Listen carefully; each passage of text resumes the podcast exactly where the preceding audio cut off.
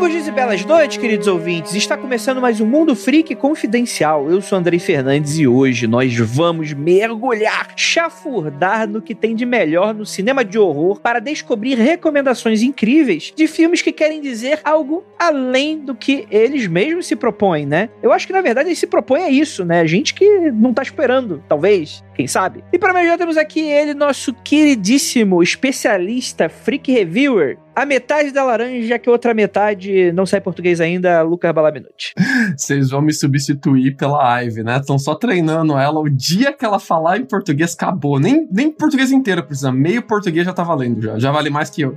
Exatamente. No dia que ela aprender palavras tipo, sei lá, feijoada, ou tipo assim, muito obrigado, Andrei, Lorde das Trevas, ela vai estar tá aqui. E temos aqui também nossa queridíssima especialista em filmes, Juliana Ponzlaco. É, não sou especialista não, eu só sou admiradora. Sou admiradora. Eu gosto de filme que desgraça a cabeça da gente. Esses aí são os melhores. Perfeito, perfeito. E temos aqui duas convidadas incríveis, diretamente lá do podcast. Eu queria fazer muito uma piada, mas eu não consegui fazer, fazer entender, encaixar uma piada aqui. São convidados que estão horrorizados de estarem gravando aqui com a gente hoje. Não. Lá do Horrorizadas. Primeiro, Monique. E aí, tudo bem? E aí, muito obrigada pelo convite. Estou muito ansiosa. E hoje a gente vai falar de um monte de filme para ver no domingo, quando Faustão acabar, com a família. E temos aqui também nossa queridíssima Isabela Piccolo. Oi, oi, gente. Obrigada por chamarem nosso podcast para participar. E eu tô com a Ju. Filme desgraceiro é a melhor coisa mesmo, né? Aquele filme que te deixa em posição fetal depois que acaba. É maravilhoso.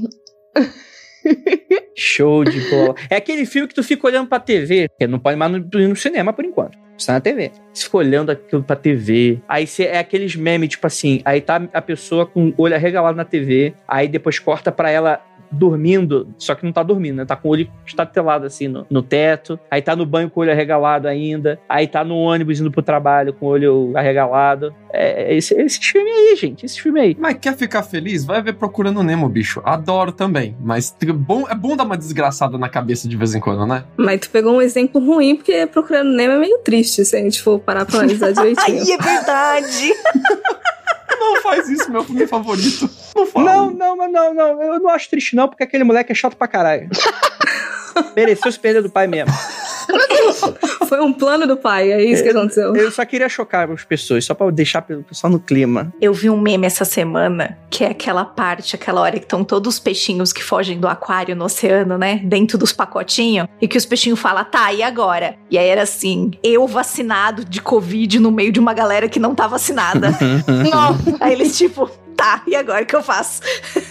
Achei pertinente. exatamente, exatamente. Mas, mas eu acho que é bom a gente definir aqui um certo escopo, porque aqui tem filmes, inclusive, que pelo que eu entendi aqui das recomendações, são filmes que terror é uma área muito ampla e muito complexa, né? A gente não vai falar muito, pelo menos eu, pelo que eu entendi, não é exatamente aqui o objetivo da gente falar filmes que chocam por chocar, né? Porque existe uma parcela grande de filmes que tem essa proposta, né? E que são filmes que muito provavelmente nunca vão ser mencionados aqui no Mundo Freak, porque, né, os ouvintes têm coisa melhor para fazer da vida do que ficar escutando temas horríveis que vai só são, são chocantes a ponto de você ficar indignado, né? São mais filmes que vão te deixar meio instigados, intrigados e talvez, por que não, com aquela coceirinha, sabe aquela coceirinha? Sabe, ouvinte? Aquela coceirinhazinha ali, ali, naquele lugarzinho ali, sabe? Aquele lugarzinho redondinho, aquela coceirinha. Então é aquilo ali que você vai ter. São, são filmes, André, que o terror, ele não tá na forma de você apresentar a história pro telespectador, mas ele tá no, na mensagem introspectiva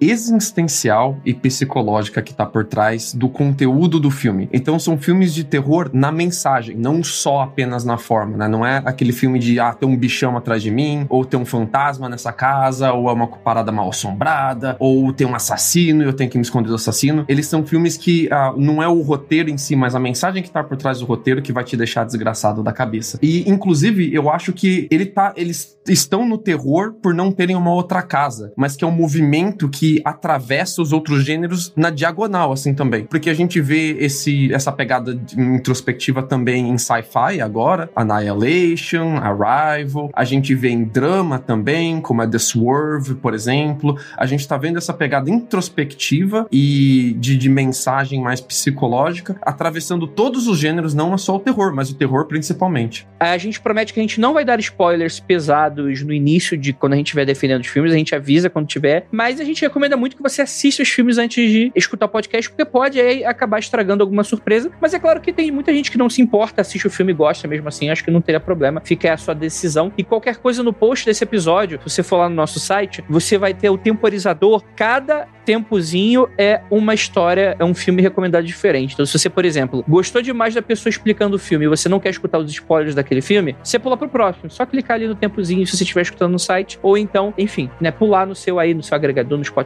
onde você estiver escutando a gente, beleza?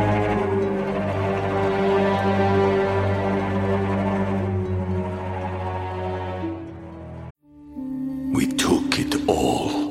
We brought them to our land. An endless night, ember hot and icy cold. The rage of the earth. We made this curse. Carved it in the blood on our backs. We did not see. We could not, but she did. And in the end, What will I become? Senwa Saga. Hellblade 2. Play it now with Game Pass.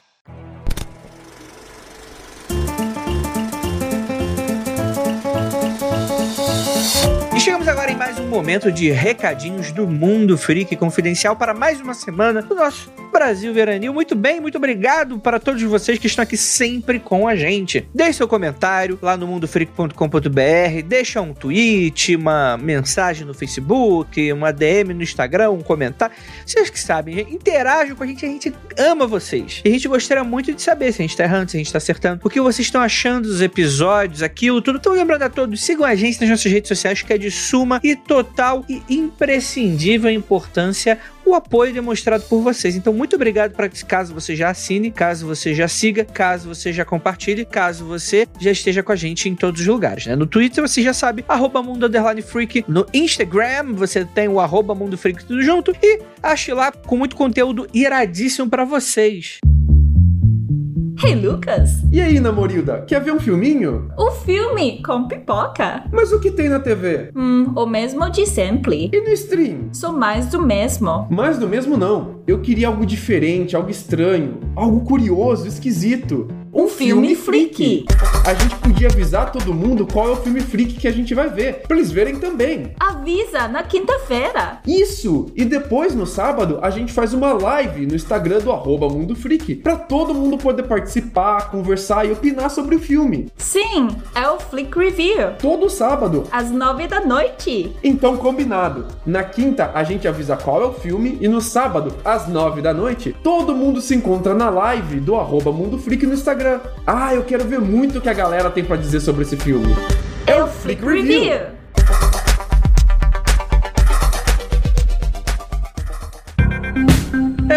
Que esse podcast ele é exclusivo do Spotify. Então, caso você aí esteja se perguntando, André, como é que eu faço para prestar ainda mais apoio para vocês? Você vai lá, caso ainda não tenha seguido, siga lá o Mundo Freak no Spotify, clica ali e você vai receber ali as suas atualizações, o podcast do Mundo Freak. E hoje agora anúncios de quarentena. Anúncios de quarentena. Falar de um ouvinte de merda. Ele mesmo, João Vitor Alves. Mas que mundo conhece como João de Merda, que tem 27 anos e é de Belo Horizonte, Minas Gerais. Ele é designer gráfico, artista visual por formação e profissão e também trabalha com trampos de mídias sociais. Então, caso você tiver frila, se já sabe que já pode mandar para ele. Mas o que a gente vai falar aqui é do seu trampo de ilustração e quadrinista. Ele diz que iniciou essa vida bandida em 2014 e atualmente está dando prioridade para fazer essa a principal fonte de renda dele. Então eu vou indicar para você a loja de merda.com.br e também o seu Instagram, o D underline merda. Vai estar tudo aí no post do episódio, né? Naturalmente, com esse nome, né? Qual o conteúdo? São quadrinhos, mas naquele estilo zine, né? Que fala bastante sobre humor, sobre sátira, sobre resistência, saúde mental. Enfim, faz aquele apanhadão geral da sociedade com aquele estilo muito inusitado e único da galera da sátira, né? Dos zines. E é muito bacana o trampo dele. Então recomendo que vocês vão dar uma olhada lá na loja de merda.com.br ou no Instagram do João de Merda, que eu tenho certeza que vocês vão adorar. E agora, bora para esse episódio que ficou maravilhoso, cheio de recomendações incríveis. Bora lá!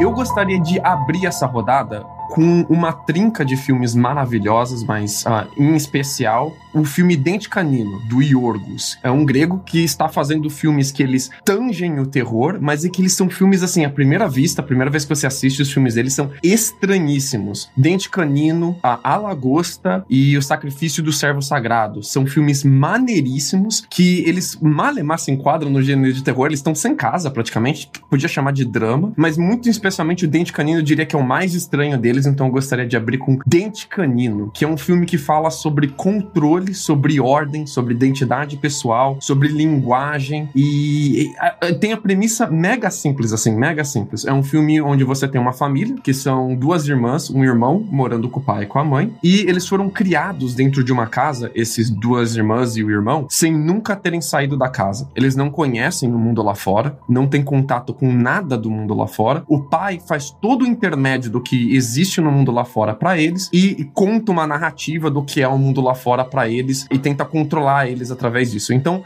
é um tipo um estudo de, de caso, assim, de o como você pode ter controle sobre as pessoas de todos os níveis, do mais pessoal pro mais institucional, né? A premissa do filme totalmente sem peça em cabeça, a, a execução do filme com mais sem peça em cabeça ainda, totalmente maluco e é maneiríssimo. O que, que vocês acharam de Dentes Caninos? Eu assisti uma vez só esse filme e faz algum tempo eu não consegui rever pra conversar aqui, né? E eu gostei muito dele, porque ele é muito estranho. E eu tava começando a ver filmes estranhos na época e eu falei, caralho, que porra foi essa que eu acabei de assistir? E eu, eu adorei. Foi uma indicação de um, de um colega de trabalho, um ex-colega de trabalho meu. E ele é um filme tão assim, sei lá, o que, que eles ficam falando, perguntando o que, que é, o que, que significam as coisas. Daí, daí os pais começam a dar umas explicações tão absurdas e esdrúxulas. Eu falei, puta que pariu, cara, é muito bom isso, cara. Ele brinca muito, né, com, com o mito da caverna e tal, então eu acho isso muito sensacional. Gosto bastante. Pena que eu não consegui rever, mas ele eu vou rever o mais breve possível, porque desenterraram, assim, da minha memória esse filme.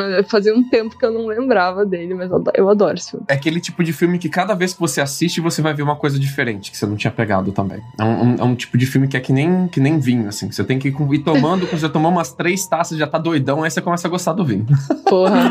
mas deixa eu perguntar, então a dinâmica do filme é mais ou menos de você ter essa, essa família em que os pais, eles criam a realidade pros filhos, é isso, né? E, mas não é só isso. Tem um, uma parada do estilo do Yorgos também, onde todos os diálogos do filme, eles são diálogos mecânicos, desprovidos de sentimento na maioria das vezes, assim. Então, em vez de você ter toda a identidade própria do personagem, maneiras de falar, escolhas de palavras, não. Os diálogos dos filmes do Yorgos, eles são diálogos, assim, como se você tirasse tudo que, que é frufru de uma conversa, to, to, to, todas as cores de uma conversa, e deixasse só as partes mecânicas da conversa. Parecem que são robôs conversando um com o outro, assim, são máquinas. Assim, maravilhoso, assim. Porque a partir disso, ele, o, o diálogo fica seco e você consegue ver os mecanismos com que o controle se dá entre as pessoas, né? Porque você tem ali o controle institucional, que é o representado pelo pai, tudo é mediado pelo pai, o pai que manda em tudo, né? Ele que manda no que as crianças acreditam. Mas você também tem os pequenos núcleos de poder entre cada filho e filha, entre a mãe, e, e as chantagens emocionais que uma pessoa faz com outro pra exercer o poder uma em cima da outra também. É maneiríssimo, cara. É bem legal. Pode começar a falar de spoilers, mas eu não vou dar muitos spoilers nesse momento. Mas é só alguma coisa que pode ser considerada. Vai, vai, vai, vai. Acrescentando isso que o Lucas falou sobre, né? Eu, eu amo esse diretor, eu amo. Tudo que ele faz para mim é, é, é muito maravilhoso. O que eu acho o mais legal e o mais chocante desse filme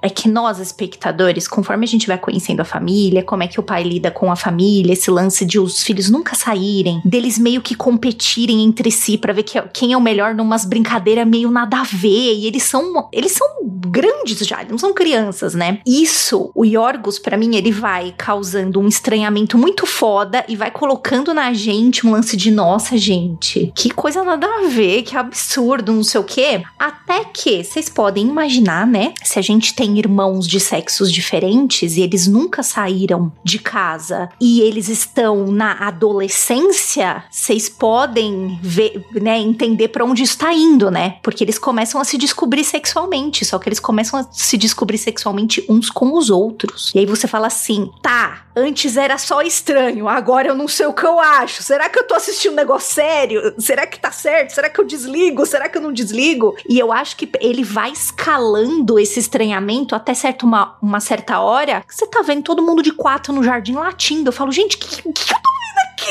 Que porra é essa?" E né? aquilo faz sentido. A E parada é tão faz todo sentido dentro do filme. Isso que é o mais maluco de tudo. Esses filmes mais doidos, assim, normalmente tem um momento tutorial. Os primeiros 5 a 10 minutos do filme, ele te explica qual é a premissa do filme. O Yorgos não faz isso. Ele te lança naquele contexto e você tem que entender o que tá acontecendo com o bonde andando. Corre atrás. E isso é maravilhoso, porque você. O estranhamento é total no começo. Como a Isabela bem falou, como as crianças ali, que já são, na verdade, adultos, elas ah, não têm contato com o mundo lá fora, toda vez que elas aprendem alguma palavra do mundo lá fora, os pais têm que inventar uma desculpa pra eles.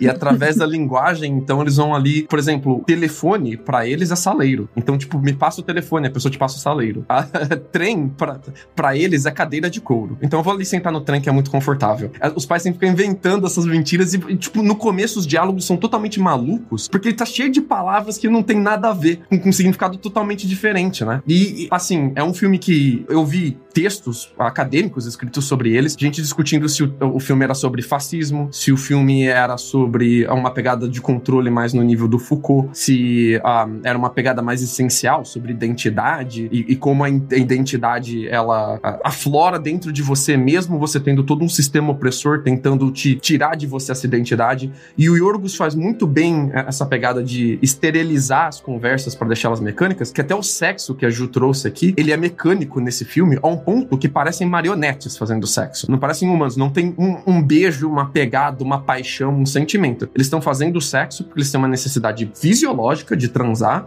e eles estão aliviando aquilo como se fosse uma cagada. Eles falam. Eles, cara, eu tenho mais emoção cagando no banheiro do que eles fazendo sexo nesses filmes. Caraca, eu acho que eu nunca escutei palavras tão românticas vindo de você, Lucas. Obrigado por esse momento. Se apaixonou? Eu tenho algumas pontuações aí, principalmente das coisas que o Lucas falou, porque eu acho que muito da filmografia do, do Yorgos se justifica pelo processo criativo dele mesmo. Porque, por exemplo, a questão dos diálogos mecânicos. Ele fala que ele nunca tenta emular sentimentos, que ele se apoia muito mais em atuação física mesmo. Então, por exemplo, tem cenas bem marcantes ali de dança, ou então até deles imitando o cachorro, como a Ju levantou. E, e eu acho que outra consideração bem importante é a questão da ambientação, porque parece tudo muito claro, tudo muito límpido. E você fala, nossa, que, que ambiente mais amigável. Mas aí todas aquelas ações, ou, ou até mesmo os diálogos, eles te violam de um jeito absurdo. E, e como a, a, questão do incesto mesmo, você fica, eu deveria estar, não necessariamente gostando da cena em si, né? Eu deveria estar gostando desse filme, por que, que eu estou pensando nele há tanto tempo? Eu deveria repudiar isso. Mas você fica. É, é impossível você assistir Dente Canina e desligar assim que sobem os créditos. Simplesmente não dá. E eu acho que isso vai ser uma constante em todos os filmes que a gente vai comentar aqui. Eles são filmes que eles deixam você pensativo, mas sem ser daquela forma presunçosa e até. Tem certos filmes que eles, eles tentam te pagar de intelectualoide fazendo um milhão de referências no meio do filme, e no final a mensagem é tipo: não mate, não cometa assassinatos. tipo, não, não, tem uma mensagem muito mais profunda ou questionadora, alguma coisa assim. Mas o, o Yorgos é exatamente o contrário. Às vezes é até difícil de entender qual é a mensagem dele. Em A Lagosta é muito mais claro, ele tá falando de, de uh, padrões sociais, ele tá falando de tradições, ele tá falando de monogamia, da, da função social da família, de ter filhos e tal. Aqui em Dente Canino, apesar de ser óbvio que ele tá falando de controle, você tem uma família praticamente adestrada como cachorros, é muito difícil de pôr o dedo e falar o que exatamente ele tá falando sobre controle. né? Ele codifica bastante o filme dele, a ponto de eu não saber, eu, eu não tenho nenhuma vergonha de admitir, eu não entendi Dente Canino e eu acho que até hoje eu não entendi Dente Canino. Isso é maneiríssimo. Eu tava vendo algumas entrevistas com ele referente a esse filme e por mais que ele apoie as, as outras interpretações dos outros âmbitos e esferas que o pessoal começa a viajar, que nem se falou de fascismo e tudo mais, ele falou que a ideia ao menos foi bem simples. Ele fala que começou que ele não era um homem casado e não tinha filhos na época, e os amigos dele já estavam entrando nessa fase. E quando ele começava a questionar de por que, ele até usa um exemplo de hoje em dia a maioria dos casais criam filhos separadamente por causa de divórcio, então por que vocês vão casar se vocês vão separar? Mas tipo, mais alfinetando assim. E ele ficou assim meio, meio assustado como as pessoas ficavam defensivas quando você começava a fazer questionamentos sobre família. Então, para ele assim, a premissa inicial ao menos era do como você, dentro do âmbito familiar ou até em largas escalas, de como você consegue deturpar informações, mensagens, de como você consegue mexer com a cabeça das pessoas a partir do momento em que você já controlou todas as informações dela. Então, para mim, o filme sempre foi nessa questão de, de família e hoje em dia é até interessante porque tem rolado uns debates de educação em casa, né? Porque os pais não querem que os filhos sejam enviesados para a esquerda na escola e esse é um ótimo filme para mostrar do porquê que isso daria errado. Porque não, vai dar merda. E eu adoro que o filme ele não tem vergonha de se mostrar como uma premissa sem solução. Porque os pais, uma hora os pais vão morrer, certo? E os filhos não são preparados para lidar com o mundo lá fora. E aí?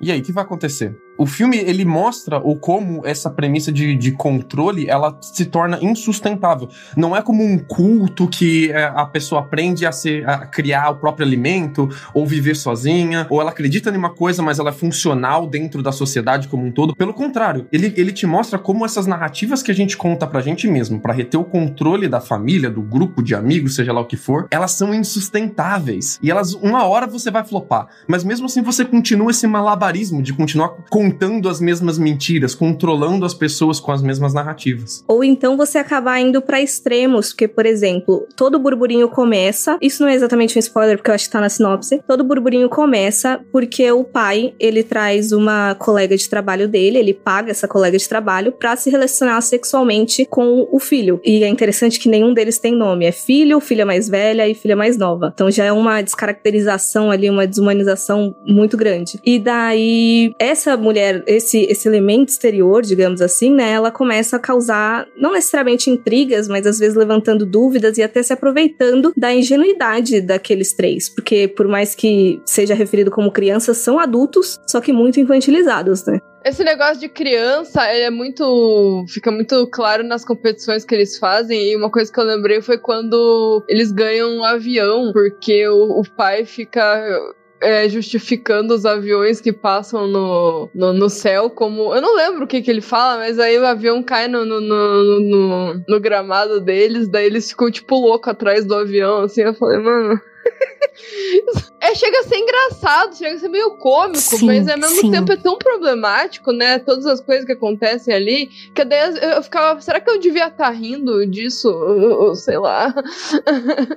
né? Confuso, mixed feelings. Total, Isabela, nossa, eu divido muito isso com você, que é tudo assim, será que eu deveria estar assistindo, rindo, achando esquisito, achando normal? Você não tem um minuto de sossego assistindo esse filme. Eu vou falar claro, não tive um minutinho de sossego. Não tem uma hora que você fala, não, agora vai ficar bonitinho, normal. Justamente porque também nas cenas, né? Como o Monique falou, né? Nas cenas normais, entre aspas, você fala, nossa, mas que casa organizada, que pessoas que estão com a roupa sempre passada. Gente, essa menina ela tem o corpo perfeito. Olha esse maiô nela, é tudo muito perfeito. E isso também incomoda você, né? Dá vontade de bater neles, de, de tão perfeito que é. Eu gosto disso que a Monique falou, do fato de eles não terem nome, ser o pai, a filha, a mãe, porque é como se você despisse a pessoa das multidimensionalidades dela, deixasse todo mundo só com uma dimensão. A minha personalidade em toda, toda a minha identidade vai ser só a minha função de, dentro desse grupo. No meu caso, eu sou o filho, então eu vou ser o filho em todas as instâncias. Eu só tenho essa dimensão. Como seria uma, uma relação de um grupo se as pessoas fossem todas unidimensionais daquilo? A mãe só provém, ela, ela é aquela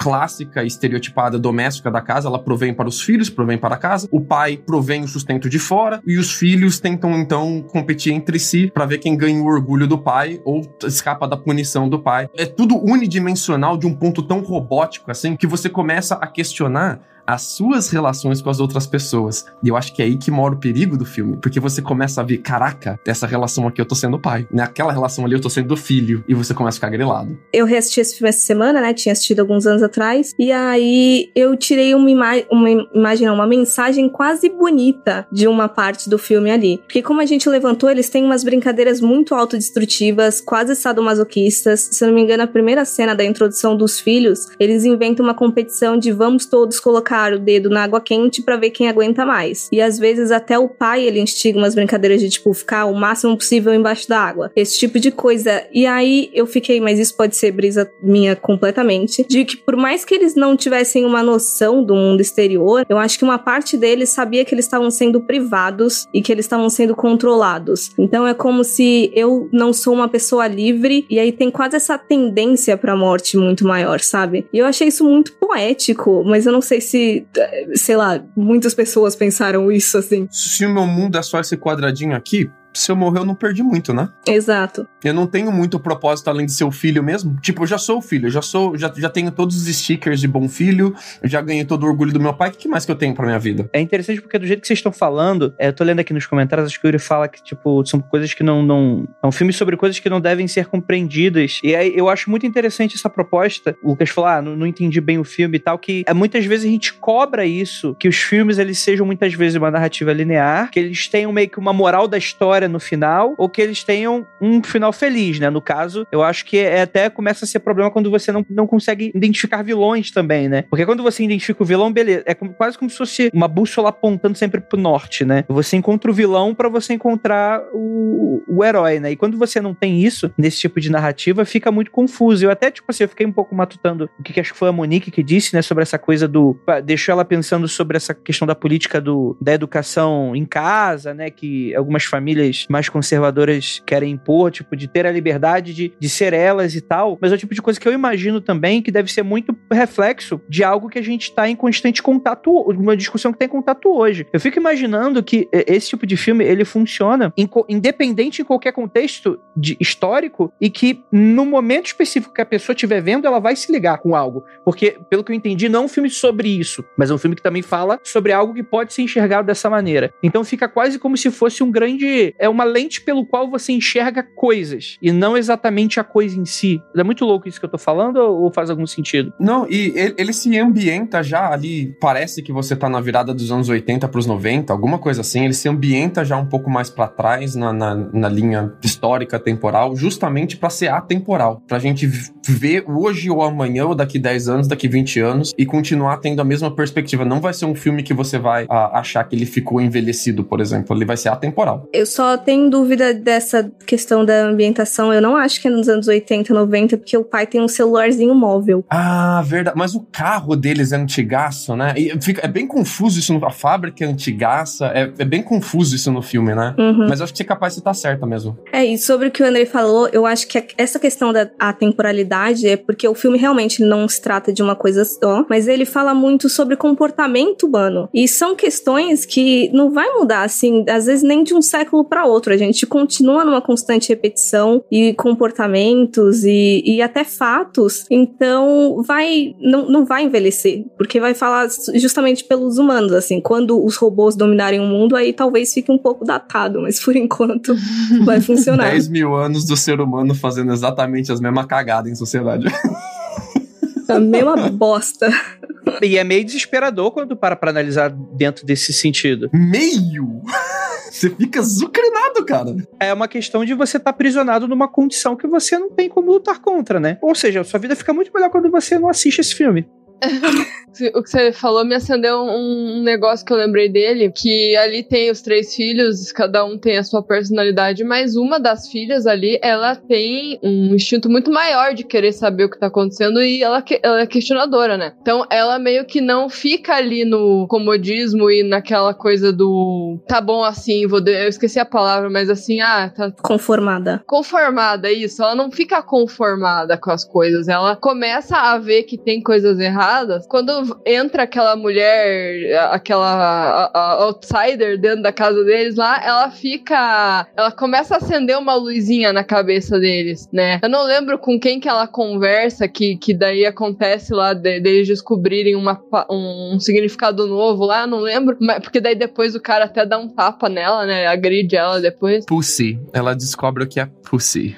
Ah, tá, tá.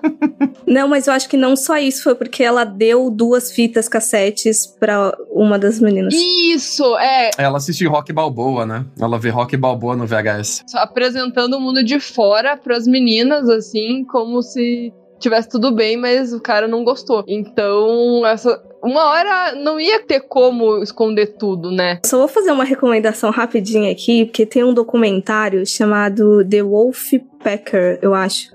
Os Irmãos Lobo, que é sobre um caso real de seis irmãos que foram mantidos também grande parte da vida dentro de uma casa só, porque os pais tinham umas coisas lá com religião, de que não queria que o mundo influenciasse, quase o mesmo conceito do, do dente canino. E aí tudo que eles descobrem do mundo externo também é através dos filmes. E aí volta e meia eles ficam interpretando, e eles eram muito fãs de Tarantino, eles ficam fazendo os próprios filmes. É bem interessante também, porque eu acho que não necessariamente que complemente. Meu Deus, que pesadelo! A única referência externa do mundo externo é o Tarantino Tarantino, que pesadelo essas crianças estão vivendo. Saudável pra caralho. Exato.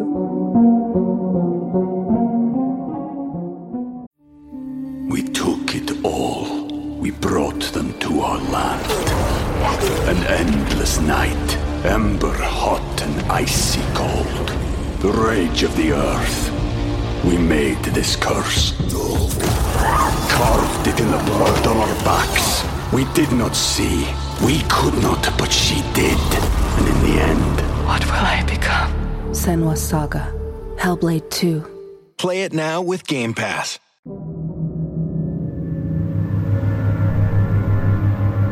Eu gosto muito, muito de horror, eh, do body horror, do horror corporal, que é um negócio que me dá um circo-tico que eu fico me escondendo embaixo da mantinha assistindo, mas eu não consigo parar de olhar ao mesmo tempo. E na minha lista eu tenho dois, né, no que eu pensei e tal, pra gente falar nessa, nesse episódio. Mas existe um que ele me tocou assim muito particularmente e que querendo ou não se liga um pouquinho nessa temática aí, começa um pouquinho nessa temática do Yorgos, né? Que é o Swallow. Eu não sei se vocês assistiram esse filme. Primeiro que ele me toca porque é uma mulher e a, a gente tá lidando sobre liberdades de mulheres dentro de um relacionamento. Vou tentar resumir a premissa do, do filme, tá? De novo, a gente tá vivendo numa casa perfeita, maravilhosa. Agora a gente vê uma coisa mais nosso nosso ano. Não vejo aquilo, apesar dela ter uma cara muito vintage, mas esse, esse essa cara vintage é mais para representar que a nossa heroína ela se comporta como uma mulher dos anos 50, entre aspas. Mas é o, o, uma casa super moderna tal. E ela vive só dentro da casa. E ela tem uma função: de ser mulher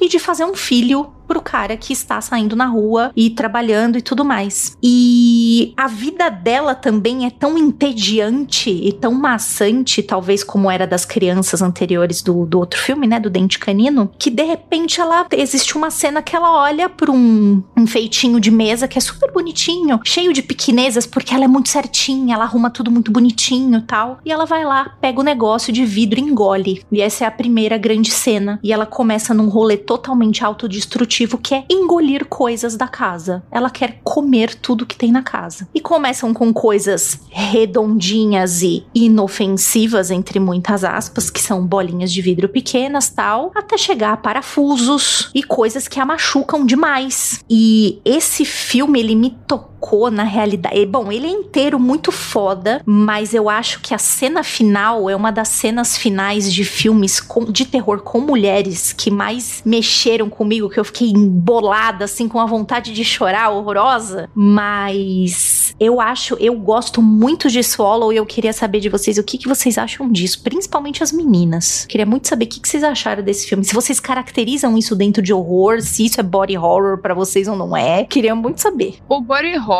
no meu entendimento, era mais quando era uma mudança corporal mais visível. Assim, quando o personagem vai mudando. Mas faz sentido também. Eu não tinha parado para pensar. Então, esse filme a gente até conversou no podcast. Foi acho que o segundo, né, Monique? Que a gente falou, né? Uhum. E eu adorei também esse filme. Ele fala sobre o, o papel da mulher ali na sociedade, como ela deve se comportar e, né? Ela começa a descobrir que ela não quer mais fazer isso e quer tem outros propósitos, mas ela começa muito frágil, parece, e querendo só agradar, né? E daí quando ela vê que ela consegue fazer essas coisas estranhas de engolir, parece que é o, o auge do, do, do dia dela, né? Que ela até fala uma, uma hora assim: ai, ah, hoje eu fiz uma coisa muito inesperada. Ela engoliu uma bolinha, sei lá. Enfim, eu gostei muito desse filme também. Eu, eu gosto dele, ele é um desses filmes que parece que você vai criando, não necessariamente afeto, mas eu tenho gostado mais dele do que na época que eu vi de fato. Não sei se porque a gente vai maturando outras ideias em cima. Uhum. Não sei qual é a, a lógica direito, mas eu gosto muito dele porque, pela, por essa questão de controle, eu gosto da, met, não necessariamente metáfora, mas de como essa falta de controle dela sobre o próprio corpo, sobre o próprio ser, ele vai ganhando vazão numa coisa aparentemente simples e querendo ou não até danosa para ela, né? E a cena final realmente ela é bem marcante, eu acho que ela dá, não que decreta sobre o que, que o filme é, mas ele deixa bem explícito, ao menos, uma das ideias que ele queria passar. E uma das coisas que eu mais gosto nesse filme, pra falar a verdade, é uma que nem tem tanto espaço, que é a relação dela com a sogra. Porque a gente vê ali alguns espectros da mulher ali que começou o casamento agora e da outra que já está não necessariamente conformada, mas que ela aprendeu a dominar aquela situação, por mais que ela também seja não necessariamente vitimizada, mas controlada também de alguma forma. Então eu, eu acho muito bom e é bom analisar esse filme de bem cuidado, porque você vai pegando várias coisinhas assim. Eu tinha esquecido da sogra, agora eu tô desgraçado da cabeça de novo. Valeu, Monique. é porque é, tem uma. Tem, aquele diálogo é muito assim. Ela questiona se ela realmente. Se a Hunter realmente é feliz ou se ela finge ser, uma coisa assim, né? Que realmente, você, você olhando a, a pessoa de fora da, do, do, contexto, você só olha para ela e vê que ela mora numa casa que tem tudo, uma vida parece ser perfeita, né? Fica, fica o questionamento, né? Por que, que ela não seria feliz, né? Uhum. E eu lembro que tinha uma coisa também interessante sobre aquele mar, o marco de como ela começou a, por que que ela começou a engolir as coisas, né? Que eu lembro que a gente até criou uma teoria que foi porque ela engravidou e daí meio que ela criou uma, né, um, um uma autodestruição destruição, eu não sei, parece que ela tava total querendo inconscientemente destruir, né? Eu vejo muito, não sei se vocês vão concordar, que esse filho que ela gerou, primeiro que ela não queria ele no, né, obviamente, e segundo que seria o último laço que amarraria por definitivo o lastro para ela. Ela acha que colocar esse filho no mundo aí que nunca mais ela conseguiria sair dali, né? Uhum. Para mim, o lance do nome dela na última cena também bate muito. Ela chama Hunter, né? E aí que você você vê uma pessoa totalmente perdida no começo, mas que ela vai, é, ela fareja jeitos de sair da casa e ela percebe esse que é um jeito muito doido pra gente que tá fora e fala: Meu Deus, mas essa mulher vai engolir o que? Um prato quebrado agora. E a gente fica: Não, para! Eu fiquei desesperada assistindo esse filme real, assim. Do, jeito que vocês estão falando, assim, é, é, o tipo de filme que eu não vou assistir nem fudendo. Primeiro porque é, eu não gosto muito de body horror. Mas mesmo ele não parece, assim, eu não sei, não vi o filme, mas, mas não, não, não, não, sei até que nível chega as coisas que ela vai engolindo, mas eu imagino que deve dar muita vontade de morrer, né? Tem outras palavras, mas eu vou usar esse termo. Dá muita vontade de morrer tu ver esse tipo de coisa, né? De ficar... Sim. É que Aqui o trabalho desse filme ele é muito bom porque você não vê coisas cortando necessariamente é, gráfico, né? Imagens gráficas. É muito do trabalho de interpretação da, da menina que eu esqueci o nome, a atriz que esqueci o nome dela.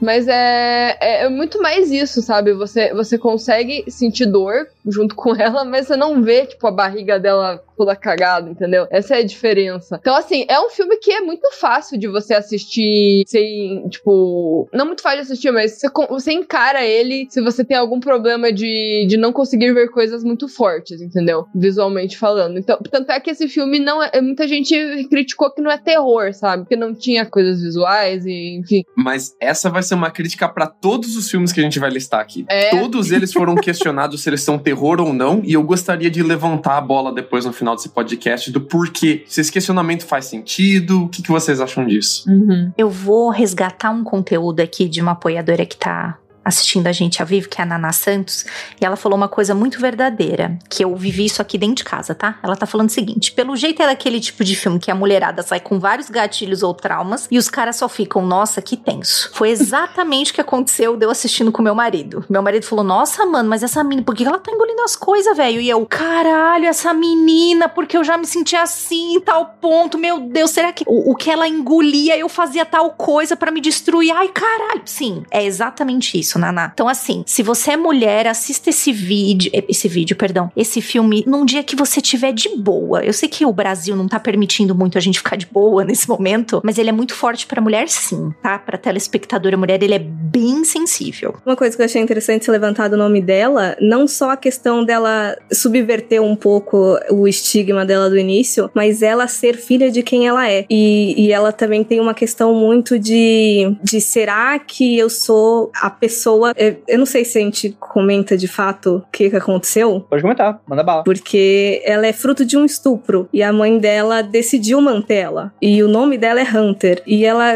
era constantemente lembrada do, do papel dela ali, do que, que ela significava para a própria mãe dela também. Então, eu imagino que seja até uma questão subconsciente de que o meu filho ele vai continuar sendo esse meu lembrete diário do que que eu passo nesse casamento. E, e é bem complicado toda essa situação dela. E parece que ela não consegue se tornar um indivíduo próprio completo por causa disso, né? Ela vai sempre ser o lembrete para a mãe dela. Ela não consegue se tornar ela mesma, né? Ela é o que ela é para outros e não para ela mesma. E ela tem medo, parece que isso aconteça com o filho que ela vai ter também, né? Uhum. E eu gostei muito que, que a Ju falou da, da, do princípio de ser mulher versus ser homem assistindo esse filme, porque é um filme que eu vi e que depois eu olhei pra minha esposa chorando e eu não entendi o porquê que ela tava chorando. Eu precisei ouvir muito dela depois, porque eu, eu não peguei metade do filme. Não peguei metade do filme. Um, porque eu sou burro, e dois, porque eu sou homem.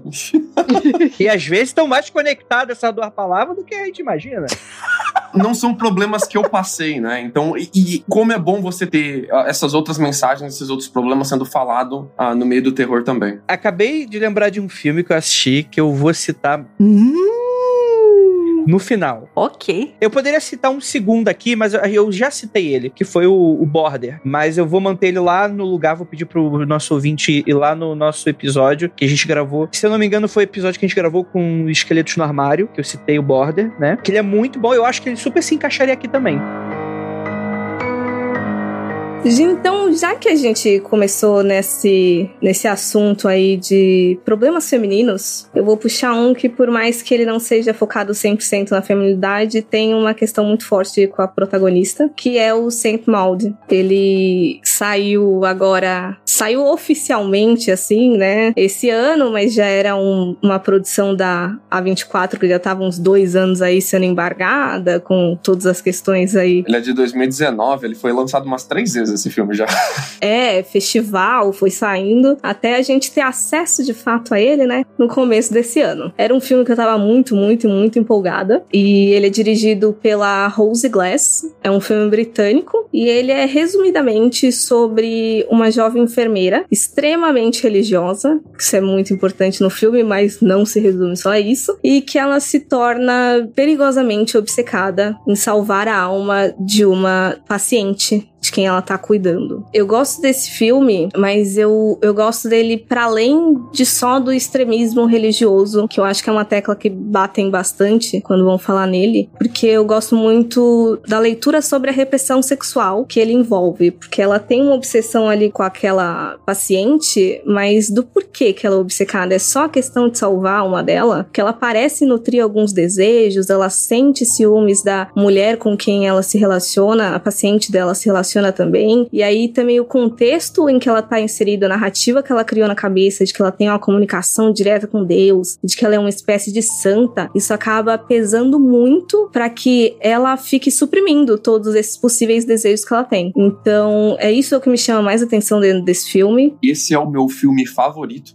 do ano de 2021 e de 2020. Para mim, é um dos melhores filmes que eu já vi faz muito tempo. Ele é extremamente superior a, a, praticamente tudo que eu já vi de terror. Ele tá no patamar dos grandes clássicos, talvez até mais para mim. É um dos primeiros filmes da, da Rose. Eu acho que é o primeiro longa dela, inclusive que maneira excelente de começar a carreira em longa. Puta que o pariu. Cara, é um filme assim que se você não viu, você perdeu demais. E ele é um filme onde as cenas, ela sempre tem duas funções. Ela tem a função mecânica de continuar contando a história que ela tá contando, e ela tem também uma função metafórica de te falar sobre a personagem a partir da construção da cena. O ângulo da câmera, a forma com que a câmera vira, a, a forma da personagem tocar, o enquadramento de tudo, tudo é ter uma mensagem codificada sobre o que a personagem tá passando. E são mensagens que você não precisa olhar e ficar com um papelzinho anotando para entender. São mensagens que você simplesmente entende de bater o olho. A cinematografia desse filme é inacreditável. Aquela cena que a, a Mod tá descendo a escadaria e a câmera vai virando de ponta cabeça e você vai vendo que ela não tá descendo, ela tá subindo a escadaria. Justamente na grande virada de, da psicologia do filme,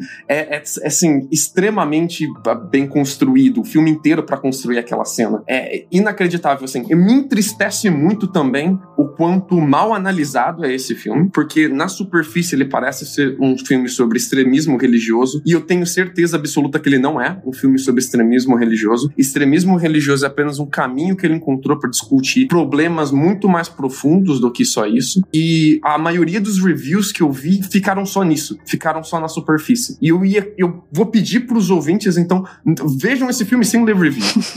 e tentem sair da superfície. Para você, o que é esse filme sem falar sobre extremismo religioso? Vamos ver se vocês conseguem. Eu não li nenhuma review. Para mim, esse esse filme, ele ficou a mensagem que ele ficou para mim. Aí eu vou pedir aqui a ajuda das, das mulheres que estão gravando aqui para ver se eu tô indo muito longe. Mas para mim a grande mensagem desse filme é 2021, 2020, 2019, dane-se. Era, era, era contemporânea nós. Nós temos tantas mulheres que escolhem viver de tantos jeitos diferentes. E se a gente quer cuidar umas das outras e criar uma unidade, por que que a gente está o tempo todo tentando achar um erro na outra que não vive do mesmo jeito do que eu? Porque, né, a nossa protagonista escolheu um caminho, a paciente a qual ela quer salvar escolheu outro. É um caminho, querendo ou não, né? Ele escolhe figuras, apesar do filme fugir total de ser óbvio, ele escolheu duas figuras muito óbvias, né? Que é a fervorosa religiosa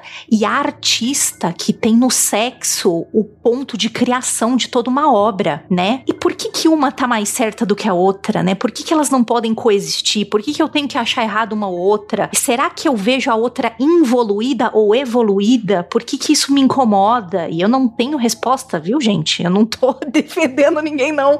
É porque eu acho que eu mesma não tenho resposta para isso. E eu acho que para mim a grande, o grande tchananã do filme é esse. O grande embate é esse. Por que, que a gente se incomoda tanto no jeito da outra mulher se expressar como mulher? O que, que é ser mulher para ela? Para uma pode ser mulher ou estar extremamente ligada à Virgem Maria, por exemplo, que é um grande avatar feminino, e para outra é expressar através do meu sexo, tirar do meu sexo toda uma criação artística foda, né? Não só isso, né? Ela não faz só isso, mas é que são coisas que são apontadas pelo filme. Eu acho que o filme é 110% isso. Eu não sei, meninas, viajei. O que, que vocês acharam? Eu não tinha pensado por esse âmbito de verdade, até porque na questão de, de tentar arrumar outra, eu ainda fiquei presa um pouquinho na justificativa que o filme dá mesmo do extremismo, mas eu concordo que pode ir uma coisa muito além. A gente comentou um dia desse sobre um filme envolvendo muita competição feminina e é bizarro como às vezes é até umas coisas que a gente inconsciente, a gente nem sabe que a gente tá fazendo, do porquê que eu tenho que odiar essa mulher, por que que a figura dela me incomoda tanto, assim. E quando você falou, por exemplo, da Virgem Maria, eu lembro que uma coisa que me, me saltou, mais ou menos assim, nesse filme, é que ele faz referência às outras duas imagens, mitos aí da, do catolicismo, e ele fala sobre a Santa Afra e eu acho que a Maria Madalena. E aí eu fui procurar as histórias, Maria da Madalena a gente já conhece mais, mas a outra também envolve essa questão de uma mulher que era, entre muitas aspas, da vida e que ela se purifica de alguma forma. E eu fiquei pensando de como essas narrativas dessas mulheres, dessas figuras, também se encaixam com a da, da molde dentro do filme. Que ela não, não nasceu assim, ela não era assim sempre. E eu acho que é justamente por isso que muita gente acaba não compreendendo nas reviews que saem online a motivação da mod. Porque esse é um filme que fundamentalmente ele é sobre construir a sua identidade através de um propósito que você considera maior que o seu e o que acontece quando você é roubado desse propósito. Deixa eu explicar. A Mod, ela era uma enfermeira e ela construiu a vida inteira dela em ser uma grande enfermeira, em ser uma mega enfermeira. Ela era a melhor enfermeira do trabalho dela. Ela era a que mais trabalhava, que mais se dedicava. A vida dela, esse propósito era cuidar dos outros. Então ela mata sem querer um paciente. E quando ela mata sem querer um paciente, ela destrói a, da cabeça dela essa identidade que ela criou para ela mesma de ter esse propósito de ser a melhor enfermeira. Como que eu posso ser a melhor enfermeira se eu cometi o maior dos crimes que uma enfermeira pode cometer? E ela então reconstrói o propósito dela, encontrando ali a, na via religiosa. Mas aqui, por isso que eu digo que esse filme não precisa ser um filme sobre extremismo religioso. Ela podia ter encontrado a, em, em extremismo ecológico, ter virado mão na bomber da vida. Podia ter sido um extremismo político. Inclusive, a Rose diz que quando ela escreveu esse filme, isso eu fui descobrir depois, ela pensou muito em não dar para ela um propósito religioso pra mod, exatamente pelo problema do filme tá, tá, das pessoas se grudarem nisso e não saírem disso depois. Mas ela, ela vê, a, através do propósito religioso, de vou salvar alguém então. E ela constrói toda essa nova identidade em torno desse novo propósito. Vou salvar alguém de uma outra forma, vou salvar alguém metafisicamente. É, ela tenta então se tornar uma santa, a Santa Mod, e se espelhando nas imagens das santas bíblicas. Mas ela é uma péssima devota. Ela não sabe nada sobre o lore bíblico. Ela tá aprendendo ali na hora. Então ela não sabe como que uma santa deve se vestir. É tipo o nerd do filme da Marvel só, né? Não leu os quadrinhos, só leu, só leu Ex Exatamente. Ela tá, ela tá aprendendo ali na hora. Pô, é assim que a santa se veste, então é assim que eu vou me vestir. Tem uma cena que ela tá aprendendo a juntar as mãozinhas para rezar. Ela não sabe se é para baixo, para cima, pro lado. É, e essa, ela tá se descobrindo essa nova identidade, recriando essa nova identidade dela. A pessoa que ela quer salvar, a artista, em contrapartida, passou a vida inteira dela para criar uma grande obra, para ser uma grande artista. O propósito dela era se expressar artisticamente e ela atingiu o auge artístico dela se tornou essa grande artística, foi artista renomada em todos os lugares, você vê os grandes cartazes, os grandes prêmios que ela ganhou. Então isso passou. E depois que isso passou, essa temporada de ser uma grande artista passou, e ela ganha uma, uma doença terminal, ela então ela tem que se perguntar o qual é o meu propósito agora. Ela é roubada do propósito dela de ser grande artista. Eu fui uma grande artista, mas e aí? Eu vou morrer. Enquanto uma morreu a, metaforicamente, a Mod morreu metaforicamente como grande enfermeira, a artista tá morrendo literalmente. E as duas vão inverter o papel dela, porque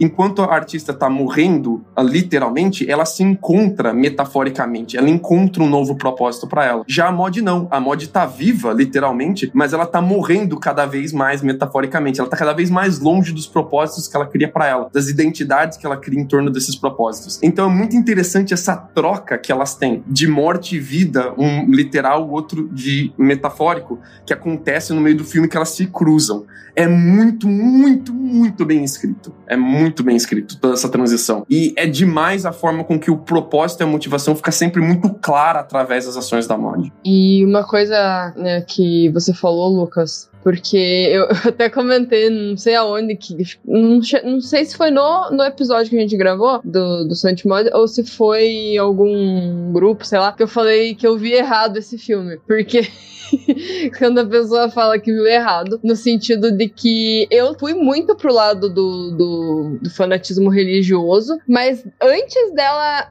quando ela fala, quando você diz que ela é enfermeira, eu acho que ela virou enfermeira por conta desse propósito que ela tinha. Ela diz no filme que ela não era religiosa. Ela não tinha nada a ver com religião. Ela era enfermeira e depois que ela mata um paciente por acidente, ela não pode mais ser enfermeira, né? Ela não consegue mais trabalho, vai ser uma enfermeira particular que só toma conta de idoso, de pessoas uh, efêmeras em casa. E aí ela cria essa identidade religiosa dela que ela não tinha antes. Sim, sim. É, mas é o que me veio na cabeça na, quando eu vi foi porque enfermeira tá muito ligado, né, ao cuidado, né? Então, por, por exemplo, quando você escolhe uma profissão, é meio que foi indireto, sabe? A questão de cuidar, sabe? Que eu, que eu achei. Uhum. Porque pode não ter ligação com a religião, mas assim, ela escolheu ser uma enfermeira. Aí ela matou o paciente sem querer né? E daí foi para esse caminho religioso, né? É uma escalada, né? É. Se eu não posso mais cuidar das pessoas fisicamente, como, como que eu posso cuidar das pessoas? Eu vou cuidar então da alma delas, né? Vou cuidar delas metaforicamente, vou salvar elas de outra forma mais profunda, mais grandiosa, talvez, né? É, e assim, é, como, como a Monique falou da, da repressão sexual, eu acho que acaba voltando pro negócio da santidade, porque é uma coisa que, que ela repreende ali, ela tem os momentos lá que ela sai com os caras lá e tal, e, e é muito errado para ela isso, né, porque ela, né, teoricamente, ela quer ser uma pessoa santa lá e tal, e eu não sei, eu não sei como desligar isso da religião, que nem você tá falando, para mim é tudo volta nesse ponto, sabe? Eu não consigo conseguir. Então, mas ela não era assim. É. Ela mostra no filme que ela não era essa pessoa. Ela não tinha essa santidade. Ela não tinha essa desprovência de sexo. Tanto é que ela tinha até outro nome, né? Ela tinha até outro nome antes, né? Que, que ela muda o nome, né? Aham. Uhum. Ela transava com todo mundo, ela ia no bar, ela saía, ela era tipo uma pessoa normal, assim. Então ela tá. Ela leu que pra ser santa não pode ter sexo, então ela in, incorporou isso nessa nova identidade que ela criou e ela se auto-reprime quanto a isso. E não é só essa forma que ela se auto-reprime, não. Ela se auto-reprime com automutilação, né? É. Ela tá o tempo todo se automutilando para se arrepender dos pecados dela, porque é, ela acha que para ela ser santa e, e, ela tem que mostrar arrependimento de forma física, que é outra coisa que ela aprende lendo ali, né? Que, que ele vai escalando durante o filme que ela não sabia e não praticava antes. É uma coisa totalmente nova isso para ela, né? Mas parece que quanto mais ela se automutila, mais ela se convence que aquilo é verdade. Mas veja só como, como é frágil a religiosidade dela. A artista faz uma pergunta para ela, uma pergunta, a Mod perde a noção da realidade, porque ela se questiona e questiona toda a sua própria identidade, questiona toda a sua própria crença, e então toda vez que ela questiona a própria crença, o que, que ela faz? Ela se agarra de volta na crença e ela tem alucinações. Ela parte pro surreal, né? E ela alucina que a artista, então, é o capeta e ela tem que matar a artista. Foi um, uma pergunta, uma pergunta só e destruiu a fé dela. É inacreditável. É, e essas alucinações que eu também, eu lembro que eu, eu fiquei muito pensando o que era aquilo né, de fato. Porque tem uma hora que ela fala com o besouro, eu não sei se ela está falando com o besouro ou se ele só, só apareceu ali. Enfim, ela, ela ouve uma voz que a gente até discutiu que, de quem que era aquela voz. Daí acontece aquele negócio lá da, da cena que a artista ela tá de cama, né? Tá acamada e, e parece estar tá possuída, né? Daí ela. Não vou dar o spoiler, mas enfim. Aí eu fiquei muito me questionando o, o que de fato real aconteceu ali. Esse filme tem várias cenas surreais, várias cenas que ela tá alucinando e a gente não percebe no começo, mas se você viu o filme depois, você percebe. O filme se apresenta todo do ponto de vista dela. Tem cenas que ela tá andando na praia e a lua tá gigante, inacreditavelmente grande. Tem várias coisas que mudam de ângulo, mudam de posição durante o filme para te mostrar que ela já não tá muito mais presa à realidade. O filme é inteirinho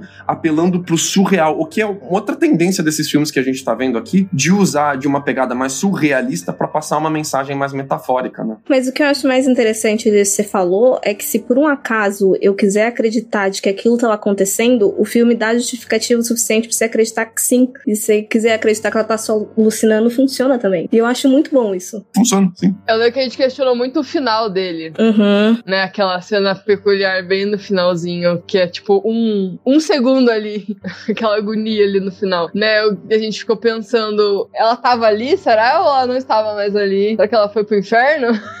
Eu achei aquele um segundo final um pouco de falta de coragem da Rose, porque ali no final ela crava. Ela crava se tá acontecendo mesmo ou não tá acontecendo o que a Mod tá vendo. Aquele final surreal, e isso ela falou em entrevista depois, inclusive, que ela colocou justamente para deixar claro o que é real e o que não é real no filme. E para mim isso perde um pouco da magia dela quando ela faz isso, e eu acho que não precisava, mas escolha dela. Eu não sei, porque assim, a gente tem uma. A gente tem uma três cenas, que é primeiro ela viajando de que ela tá sendo super purificada, que tem todo um rolê azul, e se eu não me engano aí depois aparece ela pegando fogo de fato, e aí de repente tem aquele rolê do fundo todo escuro, que hoje é uma coisa mais até surreal. Eu lembro que uma das possibilidades que eu levantei quando eu tinha assistido foi que de fato poderia estar acontecendo, só que ela querendo ou não cometeu suicídio ali, não foi necessariamente um sacrifício que ela foi santificada. Ela cometeu um suicídio, por isso ela tava indo pro inferno, entendeu? Então eu acho que dá pra, sei lá, dá pra cogitar de que ah, cravou porque é isso, mas eu acho que, que eu acho que dá pra deixar aberto sim. De mais de uma possibilidade, no caso. Tipo, é uma metáfora até pra ela ter pego, pegado fogo, né? Uma metáfora ao inferno. Mas é, a gente questionou o fundo, né, da, dessa cena, porque fica tudo preto e não tem. E ela não estava no ambiente preto. Daí a gente ficou pensando, será que ela tava ali na praia mesmo, naquela hora, pegando fogo? Onde é que ela tava? Uhum. Deixa eu só fazer uma última, uma última observação. Mas aí eu deixo um caraminhola na cabeça de todo mundo. A lua, ela sempre foi muito ligada, né, ao indomável da mulher. Tanto que a lua é o símbolo, né? Agora eu vou, vou puxar a sardinha aqui pro meu lado. É o símbolo da conexão da mulher com a magia. Quanto mais conectada, quanto mais ela entende que ela está passando por os ciclos e que é igualzinha a. E a lua tem a ver muito, é ligada muito com a ideia de feitiçaria. Então, quando ela tá mais pirando do tipo, caralho, eu vou fazer uma coisa muito errada, Biriri Bororó. Quando ela sai do bar, por exemplo, tem uma lua gigante no, também no céu tal. E para mim, engraçado, eu interpretei esse lance dela queimando. Ela queimou porque ela era uma bruxa. Ela não foi purificada porra nenhuma, ela foi queimada. Uhum. Então, justamente por esse lance da lua, eu liguei muito esse negócio da lua quando ela estava fazendo coisas erradas, entre muitas aspas, na cabeça dela, que a lua parecia gigantona, né? E aí eu falei assim: Ih, caralho, será que ela aconteceu isso porque ela foi botada numa fogueira? Não sei. Será que ela queria mesmo? Não queria? Mas esse lance aí da cena final, eu amo esse filme, menos a cena final. Então, por isso que eu não posso colocar ele no meu hall de mega, mega preferidos. Eu gosto muito. Não gosto da cena final. Falei assim, poxa, deixa eu escolher o que vai acontecer.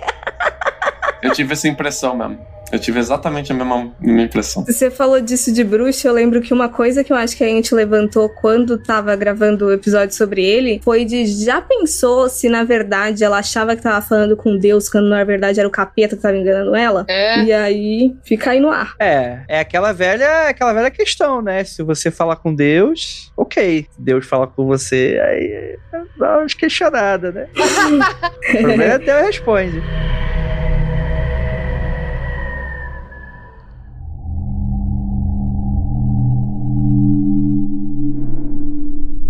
Vou, vou, puxar o Neon Demon, então, que é outro filme mega estranho. Esse eu amo. Esse eu amo com força.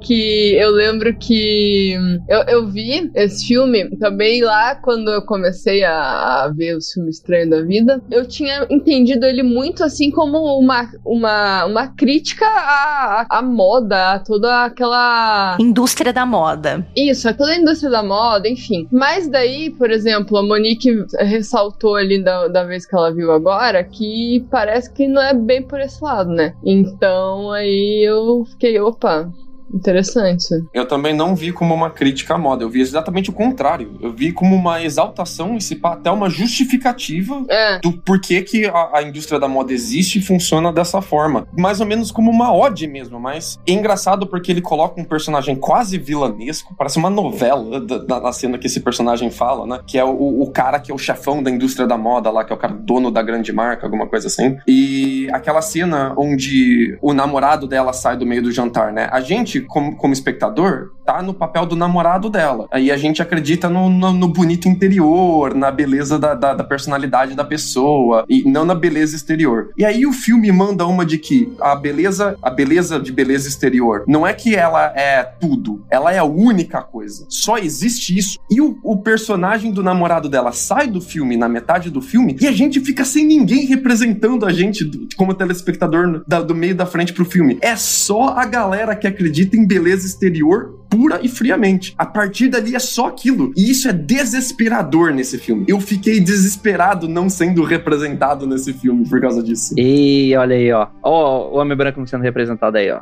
O que, que acontece? Revol se revolta, menino. Pior, pior que só tem branco nesse filme.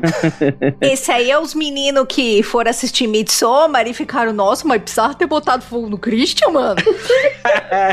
eu, eu sou uma pessoa completamente desapegada de beleza e de, de aparência e, e de moda. A gente entendeu, Lucas. A gente entendeu. Fica tranquilo.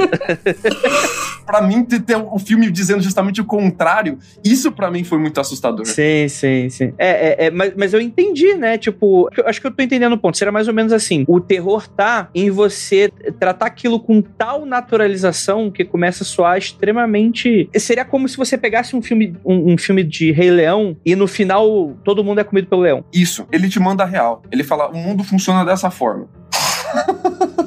Mas eu não sei também o que, que vocês acharam, porque eu vou, vou ser bem sincero. Uh, eu tive uma impressão meio negativa de Neon Demon. Eu achei ele um pouco presunçoso, assim, em algumas coisas. As homenagens, muito entre aspas, que ele faz aos estilos específicos de moda durante o filme, me pareceu coisa de quem é entusiasta da moda, mas que não trabalha muito com isso. Esteticamente feio em alguns momentos, não sei se foi de propósito, para mos mostrar uma parte feia da moda, talvez, mas brega pra caramba em vários, em vários momentos. Mas pra um filme cuja mensagem é a aparência, a forma, é tudo, tem momentos do filme que é só para você curtir a forma, praticamente. É, então, eu acho que de todos os filmes que a gente vai falar aqui, eu acho que esse é o que eu menos gosto, sim. Eu não tinha gostado a primeira vez que eu vi, eu gostei dele menos ainda agora.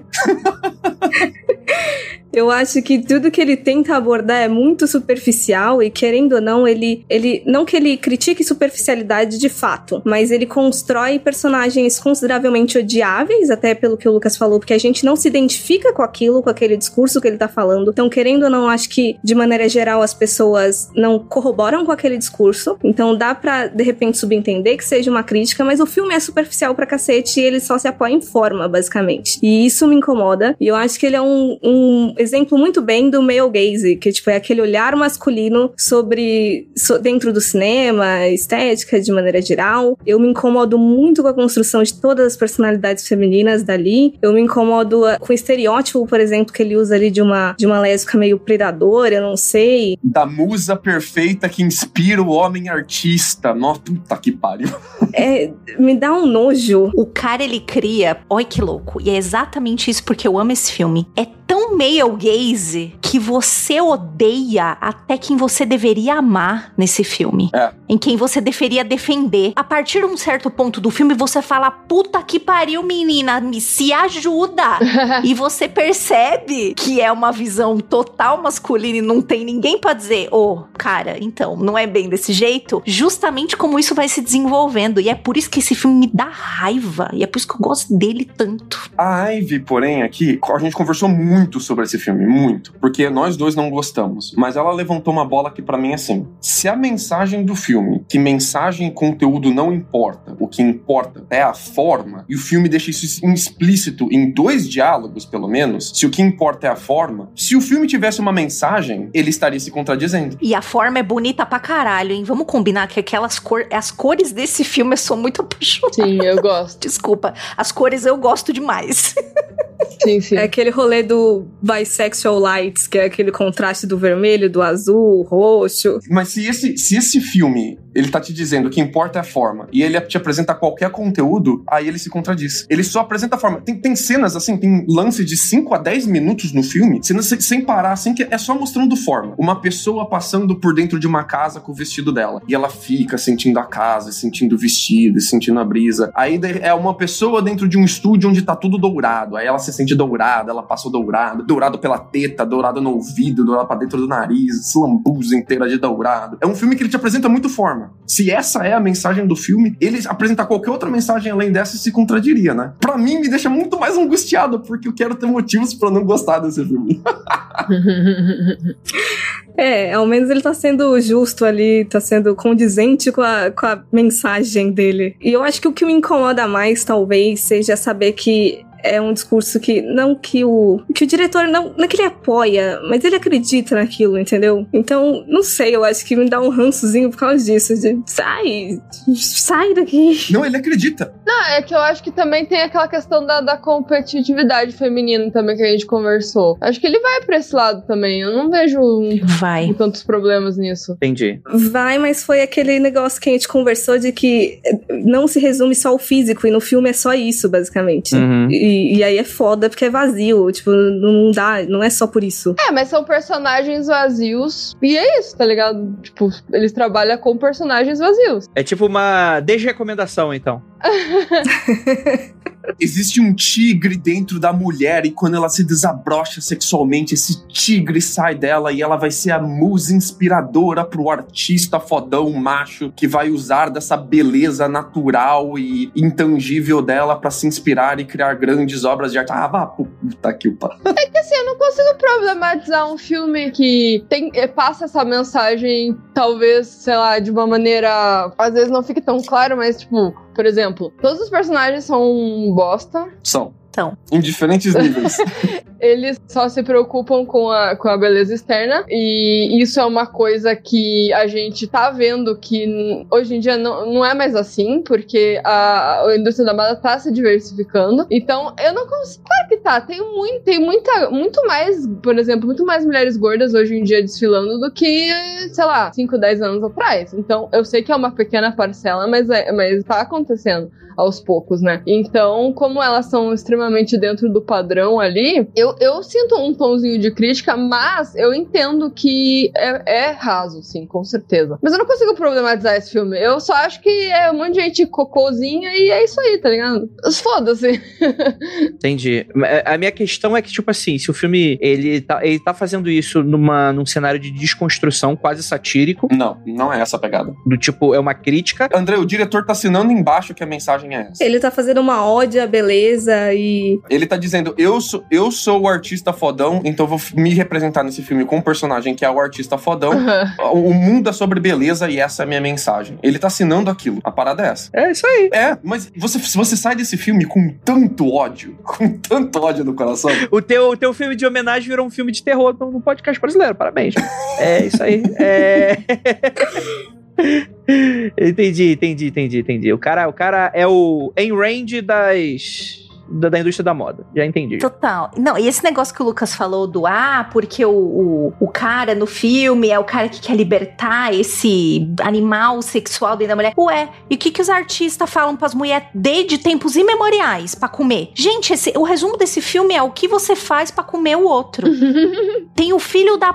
É o único filme que eu consegui odiar o Keanu Reeves foi esse. Por isso que eu gosto desse filme. por que, que o Keanu Reeves tá nesse filme? Andrei, do nada, o Keanu Reeves aparece. O Keanu Reeves está nesse filme, é um cara que é tipo dono de um lugar, tipo um, de um motel, né, americano, que é tipo onde a galera tem quartos e aluga. E o único, o único objetivo dele é estuprar a garota que mora lá, que é a heroína do filme. Ele não tem outro papel. Ele é um cuzão. Eu falei, como assim? Esse filme me fez odiar o Keanu Reeves. Esse filme é bom. Ele não tem nenhum papel no roteiro também. Você podia deletar todas as cenas com Keanu Reeves, que o filme é exatamente o mesmo. Ele, o Keanu Reeves está nesse filme pro filme ter o Keanu Reeves. é muito doido isso, Então cara. é isso aí, gente. Ah, desde recomendação mesmo. É, tô confirmando aqui, é isso mesmo. Então é isso. Assista por Socrates. É bonito pacas esse filme. O filme, é, é- o- visualmente, ele é muito bonito. É, Ele é verdade. muito, muito bonito, de verdade. Muito bonito. Mas é tipo, é tipo eu, né? Muito bonito, só forma sem conteúdo. Que eu só tô aqui dando. Você é bonito e tem conteúdo. Não é igual esse filme. Ah, obrigado, Ju. Obrigado. Beijo pra você. É. Luca tá demitido, não me defendeu.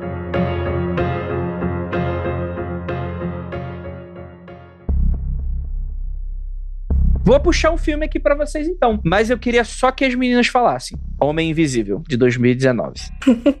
Por que só, gente? Você quer que eu fale? Eu só vou falar uma coisa. Eu quero falar, mas eu, mas eu quero que vocês comentem. Eu, foi o último filme que eu vi no cinema. Então eu só. E acho que eu vi outra vez em algum momento que eu não lembro agora, na pandemia. Mas ele não tava na lista que passaram pra gente. Então eu.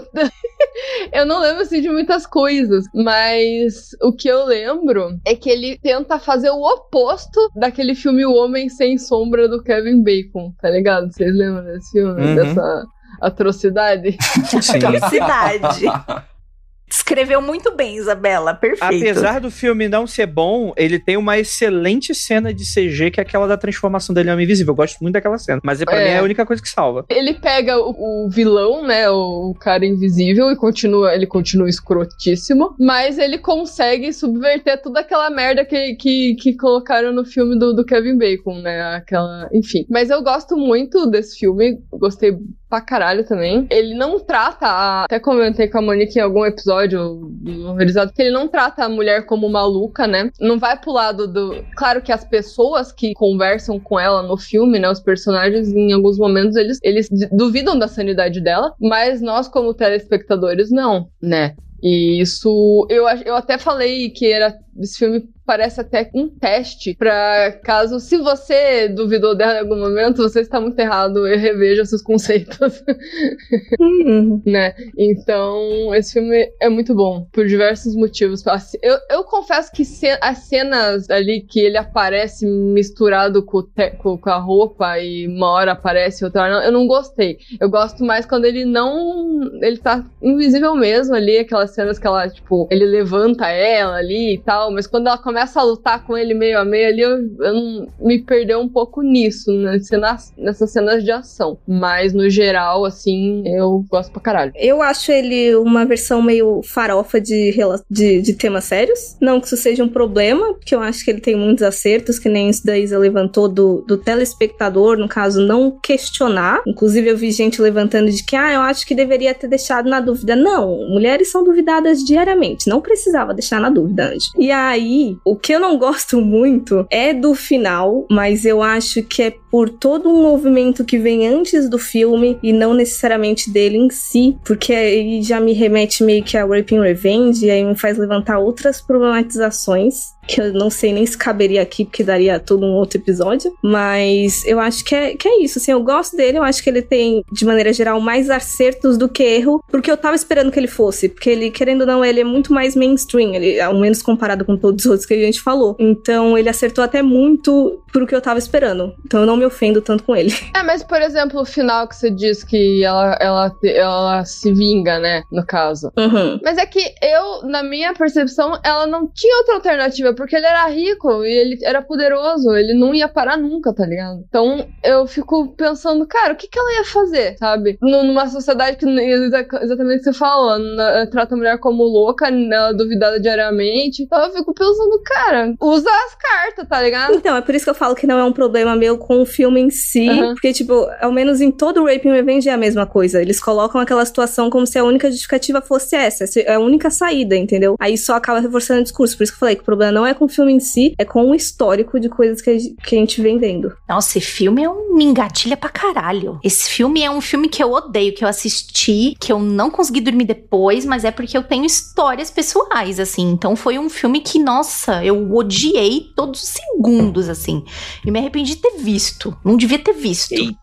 Mas, mas é porque eu tenho, né? Eu tô falando, é esse histórico pra mim, né? Então, aí eu vou, eu já vou ser muito da cara de pau, de verdade mesmo. E já que Monique puxou esse lance do Raping Revenge, eu acho que valia um episódio, viu? Porque, puta merda, como eu odeio esse tipo de filme. E aí a galera bota um bagulho assim, tipo, não, porque é genial, olha só, mas não é isso que vocês querem, velho. A gente não quer ser perseguida, ponto.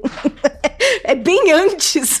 A gente não quer precisar matar ninguém, sabe? Posso dar um parêntese, Ju? Pode. Porque às vezes pode ser um termo que não, não- a, a pessoa não conhece. Oh, perdão, a pessoa não sabe inglês, perdão. É, A gente tá falando sobre aquele subgênero de filmes de terror, que é sobre a mulher que muito provavelmente é agredida e violentada no início do filme, ou às vezes a gente nem vê essa cena em si, mas que o propósito do filme é sobre uma vingança que ela faz com as pessoas que agrediram ela, e como que isso muitas vezes é justificado de uma maneira de, tipo assim, ah não, olha como é que é legal, porque você vai ver a pessoa se vingando, então seria uma coisa legal, quando na verdade, às vezes, só até como um certo fetiche de vez em quando, né? De vez em quando, essa é a treta, né? É que eu não entendo, porque eu não tenho esse fetiche, então não, não sei, não entendo. Mas enxergam dessa forma. Tem um filme super novo aí que saiu durante a pandemia, que agora eu vou eu esqueci porque o nome dele em português é muito diferente do inglês. É o Bela Vingança? Brigada, em português a Bela Vingança, e que todo mundo tava mega tipo, uou, wow, esse filme é muito foda, esse filme é muito foda, caralho, mas precisava acontecer tal coisa. Eu falava, gente, mas a gente vai ter de novo esse tema. Tipo, tudo bem, é muito diferente dos outros, realmente. Ele, ele vai levando o filme e vai apresentando coisas assim de um jeito muito diferente. Mas eu não sei, eu não sei, eu acho que como mulher eu não curto muito esse estilo, não. Eu não, sei lá, eu não curto muito. É um, é um jeito diferente de explorar, mas ainda assim, tipo, ai, não. Vamos não ser violentadas? É melhor, gente. É, vamos cortar da raiz.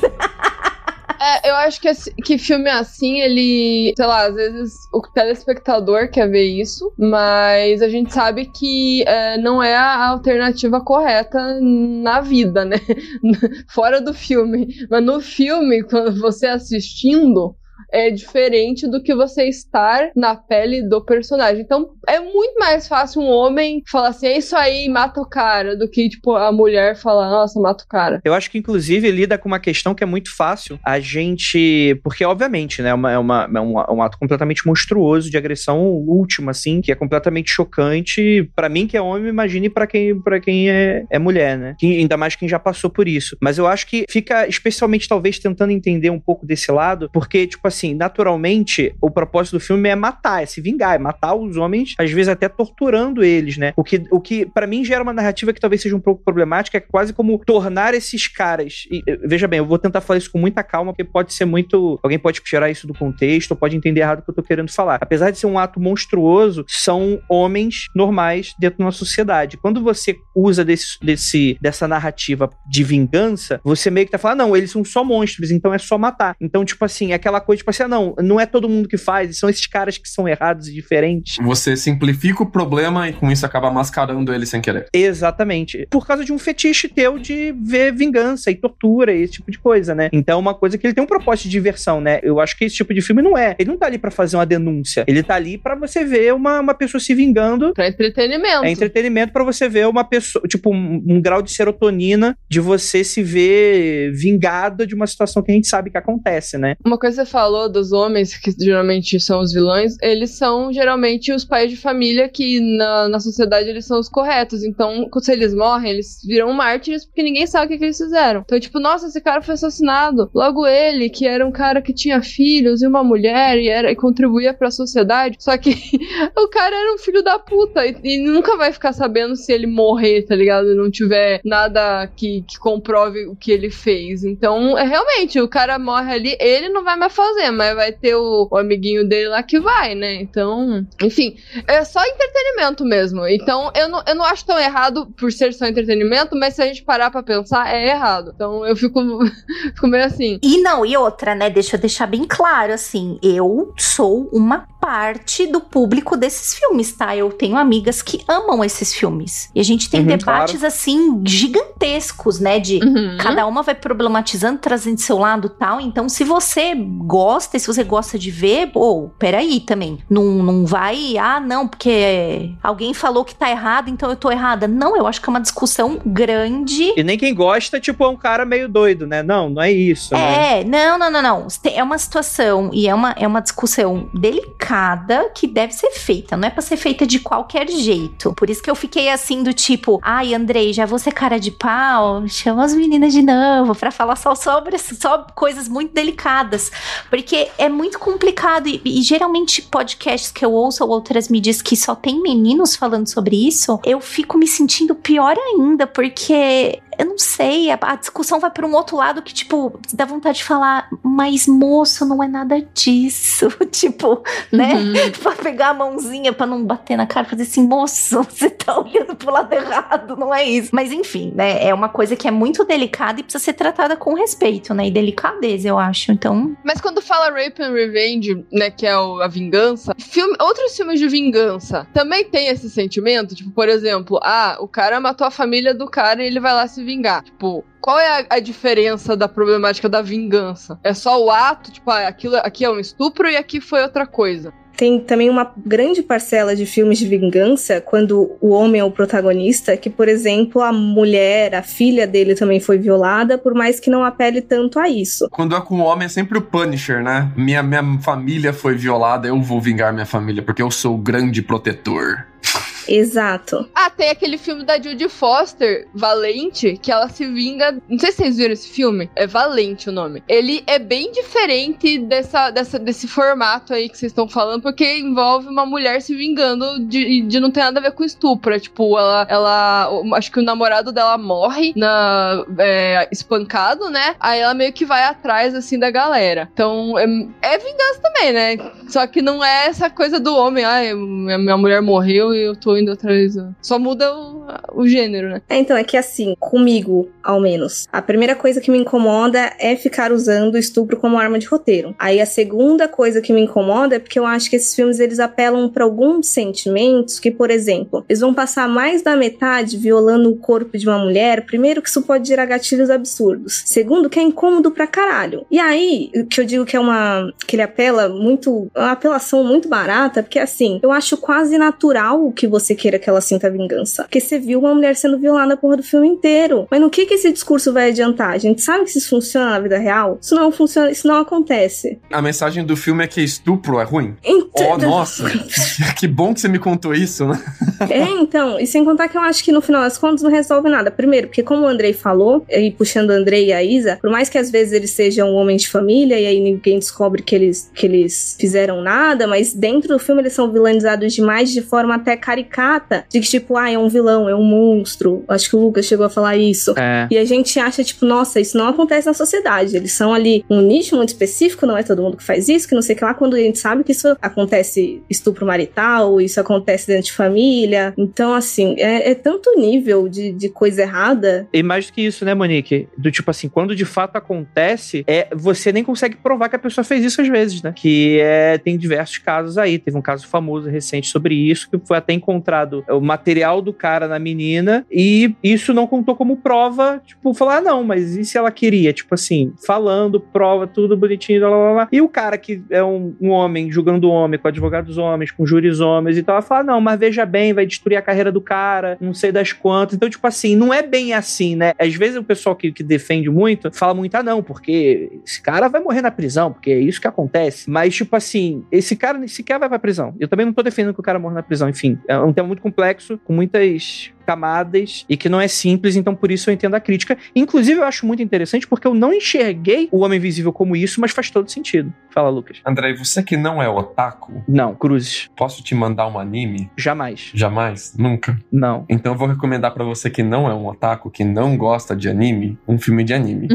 Hum. Vou recomendar aqui pros nossos ouvintes Perfect Blue, que não foi traduzido pro português, ele ficou como Perfect Blue, mas seria azul perfeito em português, que é um anime já antigo, sensacional, muito legal, que tem uma pegada extremamente surrealista e que, diferente do Saints Mod, que brinca bastante com isso tá acontecendo, isso não tá acontecendo, Perfect Blue cai de cabeça nessa temática de brincar com o que é real e o que é mental dentro do filme. E eu adorei, adorei, adorei. Foi uma surpresa muito grande, especialmente pela demora que o filme faz para te apresentar esse moto, né? Os primeiros 20 minutos de filme, parece que tá vendo uma coisa e de repente parece que a realidade tá derretendo na sua frente. Parece uma, você tá viajando completamente. Você se perde tal qual o personagem do filme tá perdido. Achei do caramba. Queria saber o que que vocês acharam de Perfect Blue. Eu assisti esse filme um tempo, um bom tempo atrás. Eu acho que eu peguei a filmografia quase inteira de Satoshi, eu não lembro como é que foi. E aí eu reassisti esse ano com um amigo meu que tava com vontade de ver o filme. Eu falei, vamos ver junto, pandemia, junto internet, né, gente? Fica em casa. É bom deixar claro, né? Pra ninguém cancelar. Web rolê, web rolê.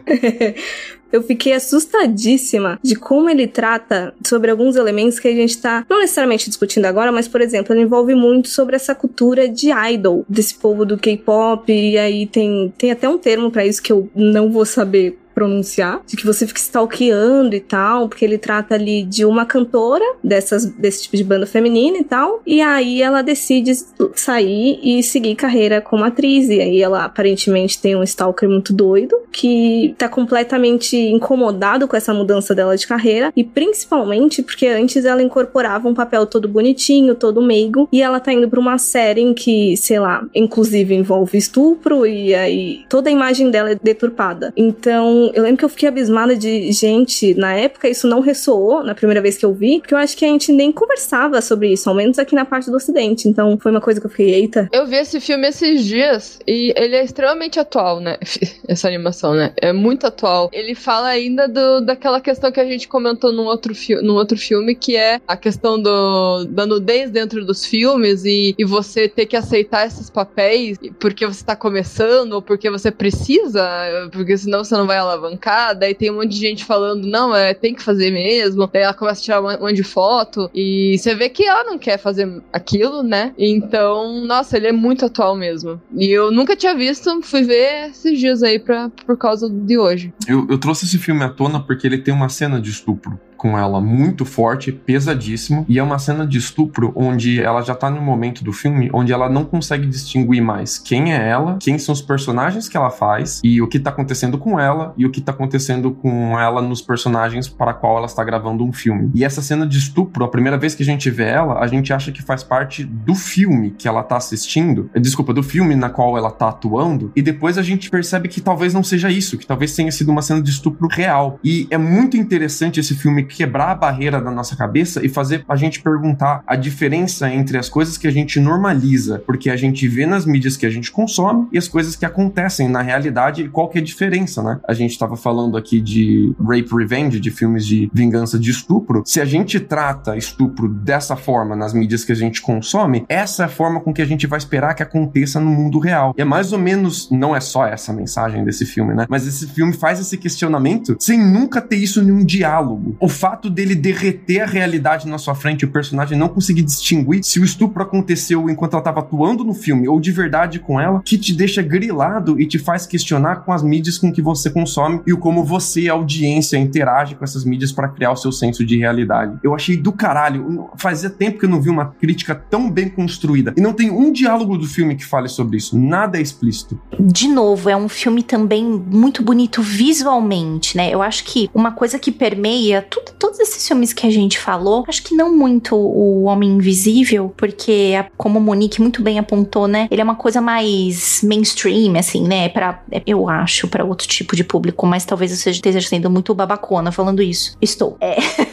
Spoiler, estou. Mas todos esses filmes são esteticamente muito bonitos, né? E isso é uma coisa muito louca, né? Tem um. Não vou entrar em. Tá? Pra você não me matar, Andrei. Mas, por exemplo, eu acho o Raw também lindíssimo esteticamente. Puta que pariu, que filme bonito. Tem uns lugares que ela tá que é desgraçado pra dele, mas é bonita a cena, né? Então, é, é, eu acho que isso também é uma arma, né, dos diretores tal, de construir. Porque, assim, o, o, o assunto é tão desgraçado que de alguma forma você tem que ficar ligado ali. E, e os recursos visuais são tão importantes para esse tipo de coisa, né? E também falam tanto de, do, do, das entrelinhas da história, mas eu acho que o Perfect Blue, pra mim, ele é belíssimo. É um filme bonito. Esteticamente, ele é bonito, né? Não recomendo, porque anime é coisa de otaku. E eu não sou otaku, e aqui não entra otaku, inclusive. Estou muito decepcionado com todos vocês aí que ficam assistindo anime. Gente, cara, adorei, maravilhosas essas discussões, adorei. Tenho certeza que agora o final de semana vai ficar completamente amaldiçoado para todas as pessoas. Se você zerar todos esses filmes em um final de semana, provavelmente você morre. Você só morre. Você, você... Meu senhor. Recomendo não fazer isso, inclusive, porque a maioria desses filmes são filmes que você assiste, não entende, e de, conforme você vai pensando sobre eles, conversando com eles, você vai se entendendo sobre eles, né? Não recomendo ver tudo de uma tacada só, não, galera. Vai ficar mega desgraçado. Mas é Brasil 2021, é isso aí, rapaz. Não tem volta, não. É isso aí, dia de semana, final de semana. é isso aí, gente. Gostaria muito de agradecer a vocês que ficaram nessa live maravilhosa. E pra vocês que se viram amaldiçoados com todos esses filmes malucos, gostaria muito de agradecer as horrorizadas e perguntar onde que o pessoal encontra ela nessa internet de meu Deus. Momentinho para vocês, um minutinho para vocês fazerem jabá, mensagens finais, o que vocês quiserem. Olha, primeiro agradecer. Para mim é quase um ciclo que se fecha, porque eu comecei a ouvir podcasts com o Mundo Freak. Yeah. Então estar aqui hoje é um é, é muito importante pra mim nessa carreira aí de podosfera. E se caso vocês tenham gostado aí das coisas que a gente falou, tem muita problematização, tem muita dica de filme esquisito pra cacete que vai desgraçar a cabeça. Lá no Horrorizados Podcast, a gente tá na maioria dos agregadores e também no horrorizados.com, onde tem lista, texto e um monte de coisa. Se quiser falar das redes sociais, É assim, né? A gente tá no, no Twitter como Horrorizadas PC. Tem o Facebook também, que a gente só reposta as coisas do Instagram, praticamente. Mas ele existe, que é o Horrorizadas Podcast, que é o mesmo do Instagram, né? Horrorizadas Podcast. Aí vocês acham a gente lá. E também tem muito texto no horrorizados.com, que é o nosso site que a gente coloca tudo lá, lista de filme, série, que aparecer de indicação, a gente tá indicando, né? E acho que é isso, né? Eu, inclusive, participei de um Horrorizadas pra falar sobre Possum, que é um filme que não entrou aqui na Uhum. nossa lista, mas é um filme do caramba e que te deixa no lixo. Desgraçado. No lixo, ele te destrói por dentro, assim, é inacreditável. Corre lá ouvir o Horrorizadas sobre Possum e veja o filme também. Nossa, esse eu ainda não vi de puro medo, gente, juro. Mas, mas esse eu posso ver? Ah, tava demorando. tiozão do pavê total. Olha aí. Não, mas eu, enfim, bati o 3.0, rapaz. Agora é ladeira abaixo. Agora vai ser todo episódio, vai ter uma cota. Agora você tem permissão pra ser o tio do pavê. Depois dos 30, é nóis. Exatamente, exatamente. Gente, muito obrigado então. E é isso. Gostaria de lembrá-los que não olhem para trás.